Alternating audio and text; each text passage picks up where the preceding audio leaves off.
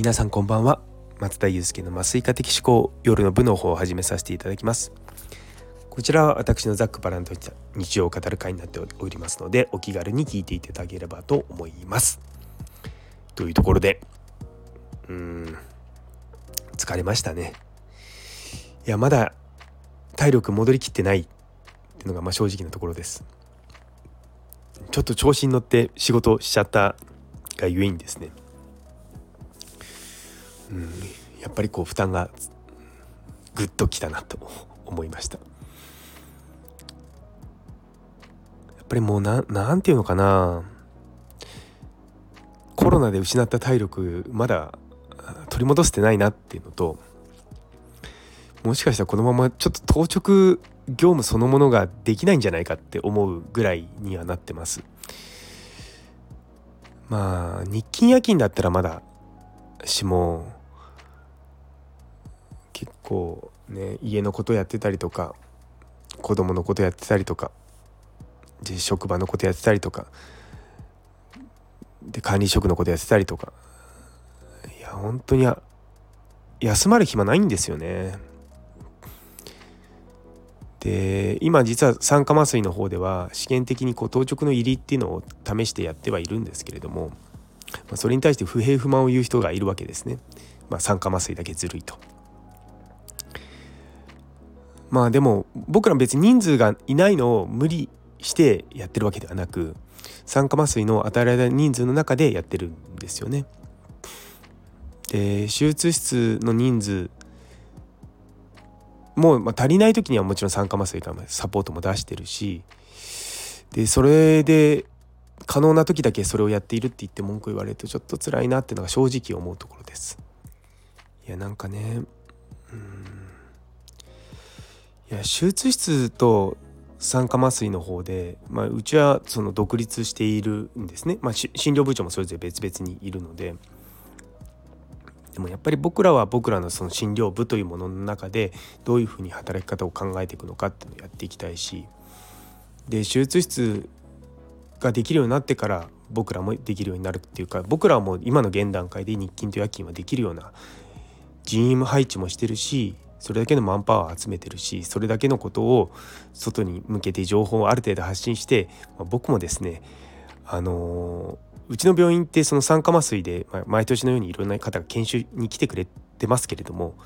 本当に必死に集めてるって言い方変ですけども頭下げたりとかいろんなとこに声をかけに行ったりとかそういうことやってるこうまあ賜物であるんですよね。で今ちょうどフェローが年間これまでは2人だったのを3人に増やしたんですね。そうするとやっぱりこう枠が埋まらなくなってくるんですよ。で実際確か来年の1月からの人ってまだいな決まってないんですね。なんで僕はすごく焦ってるわけですよ。でそこでフェローが来なければマンパワーが減るのででまあもちろん臨床的なね経験数は上がるかもしれないけれども肉体的な負担が増えるっていうのも、ね、研修に来られてる人も大変だしだそういったことをいつも考えながらですねもう必死にですね リクルートしてるんですよ。そう。だから別に手術室の方だってフェローシップできないわけじゃないと僕は思うんですね。ただそれを誰かがやろうっていうわけでもないしその現状のまま今まで通りやっていくっていう風にやっていくとそれはもちろん増えはしないと。で他の病院からこう研修に来てもらうって言ってもじゃあ何を勉強するのかっていうところをちゃんとこう明確にしていかないと単なるマンパワーとして扱われてしまうそれはもう向こうだって分かってるから